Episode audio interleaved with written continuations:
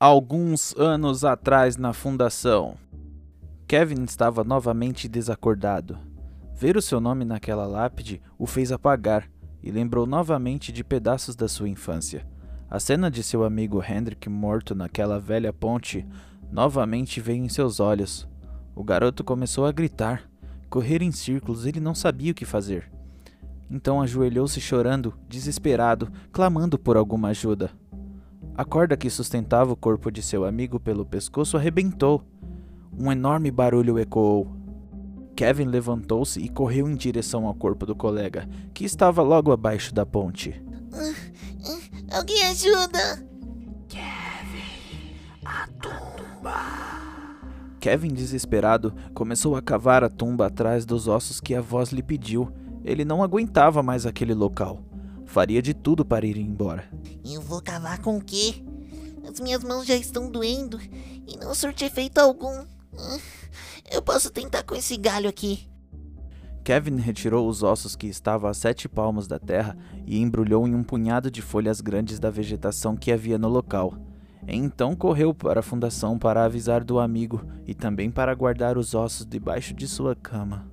Kevin chegou ao local, certificou que ninguém estava ali vendo com aquele punhado de folhas na mão, porque caso alguém lhe visse com aquilo, iria desconfiar, e ele não tinha explicação alguma para o que estava fazendo. Então subiu as escadas sorrateiramente e guardou os itens debaixo do seu colchão.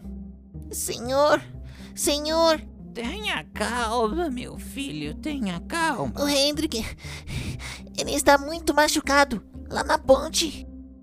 Como é, garoto? Você tem certeza? Claro! Está jogado num leito. Lá embaixo do rio.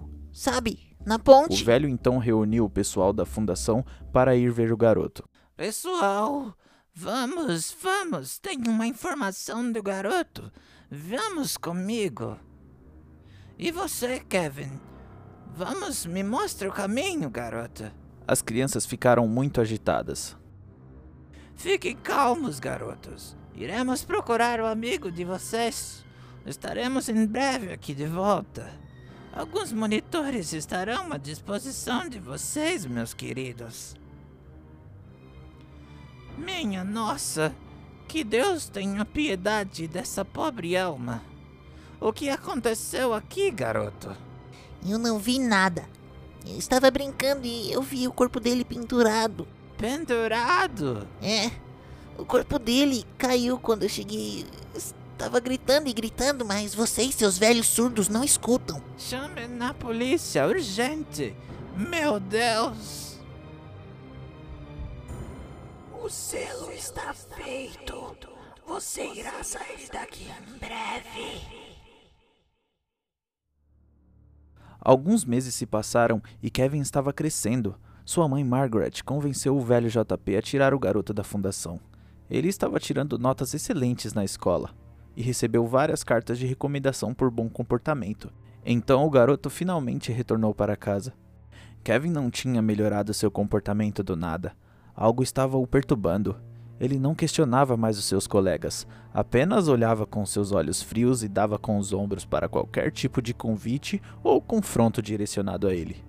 Começou a se interessar em livros e buscar conhecimento para entender o que estava acontecendo com ele. Porém, se afastou da sociedade. Assim, as pessoas à sua volta notaram uma grande diferença em seu comportamento e seu temperamento. Esse é o último livro que eu leio sobre magia. Essas baboseiras todas aí. né? Desde que aconteceu aquilo na ponte, a voz sumiu da minha cabeça. Ainda bem. Acho que garanti minha liberdade mesmo. Mas eu não consigo esquecer. É. Que droga. Aqueles ossos, eles sumiram do nada. Do nada. Ninguém sabia onde estava. Só eu. É muito estranho. Margaret notava que o filho se trancava no quarto. Ele não falava com ninguém. Até as respostas para ela eram curtas e diretas também. Ela conhecia seu filho. Aquilo não era normal. Mas sempre que perguntava, Kevin respondia que estava muito bem e que aqueles tempos nunca mais iriam se repetir. O velho JP tentou ensinar o garoto a tocar piano, mas os seus dedos desajeitados não davam conta do recado. E convenhamos, Kevin não ligava nem um pouco para a música. A primeira vez a sair de casa foi para ir ao Parque Florestal. Coincidentemente, todas as pessoas que olhavam para ele abaixavam a cabeça, demonstravam certo receio de sua fisionomia. Isso o deixava triste e ao mesmo tempo muito irritado. Com o tempo, Kevin superou todos os seus traumas, ou pelo menos afogou eles bem profundamente dentro de suas memórias. Não se lembrava de nada que o fazia mal, nada mesmo. Cara, tô precisando sair. Acho que eu vou no bar hoje à noite. Nunca faço isso, mas sei lá. Todo mundo da minha idade vai lá. Então, dia de hoje é lotado, né? É sexta, sexta-feira todo mundo vai. Eu não sei porquê, mas é costume ir tomar uma. Eu vou ver se minha mãe deixa eu ir. Hum. Mãe! é! Oi, filho. Desce aqui. Eu tô vendo TV na sala. Mãe, é, sabe? Eu nunca peço essas coisas, então. Eu queria conhecer uma galera da minha idade, sabe? Pode parar, eu já sei. Você quer dinheiro pra sair, né? Claro que não, pera! Eu quero sim, quero sim. É, eu ia pedir só pra sair, mas já que a senhora insiste. Toma aqui, 20 está bom. Você vai com algum colega? É, não, eu vou ir sozinho. Eu quero conhecer mesmo. Vai, vai, filho. Essa fase é muito boa.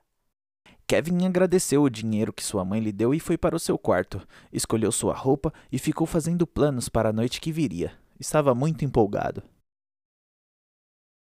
Oito e meia da noite. Kevin pegou seu casaco de couro, sua calça jeans e seu sapato empoeirado. Ficou por minutos em frente ao espelho tentando deixar o cabelo do jeito que os garotos estavam usando naquela época. Ele não queria ficar para trás. Chegando no bar, uma música alta, muita gente estava chegando. O anúncio na frente do local dizia: Banda de rock, esmaga crânios, hoje, ingressos no balcão, somente cinco reais. Opa! Tem show hoje. Bora lá, bora lá. O pessoal no bar se preparava para o show do esmaga crânio. Kevin foi até o balcão e pediu: E aí, me vê um ingresso e uma vodka, vai? Pra já. São sete reais, cara. Hum, toma aqui, toma aqui. Aqui, seu troco. Fala aí. Nunca te vi aqui, primeira vez? É, eu vim conhecer o famoso bar da cidade. Já é. Vai lá, tem uma gatinha olhando pra você ali, hein? Vê se manda bem, moleque. O show estava prestes a começar. Kevin estava encostado no canto, observando o movimento. É, quando avistou uma garota dançando e se divertindo muito, então ele pensou: Nunca que eu vou conseguir chegar perto dessa garota. Havia um garoto tímido, sim, igual a Kevin, encostado na parede bebendo um suco de limão. Era João. Kevin chegou perto do garoto e foi puxando logo conversa. Conversa vai, conversa vem. O show havia começado. A garota estava dançando fervorosamente e Kevin não conseguia tirar os olhos dela. Cara, é a Sofia. Todo mundo curte o jeitão dela. Não é a única pessoa a ficar babando aí, não, sabe? Cara, o que você tá falando? Tô olhando pra garota, não. Bora lá pra pista, vamos ver se a gente consegue fazer alguma amizade, vai. Kevin pegou João pelo braço e o puxou. Não, espera. Depois de algumas músicas, começou uma confusão, uma briga. Aparentemente porque o garoto esbarrou na bebida de um grupo de valentões. Uma garrafa de gin golpeou Kevin. Quando Kevin abriu os olhos, enxergou a garota. Oi, você tá bem? Estamos indo pro hospital. Já estamos na ambulância. Kevin sorriu e fechou os olhos. Senhor e senhora Gates, o garoto está em coma. Não sabemos como será a sua recuperação e nem se ele irá se recuperar. É, são más notícias.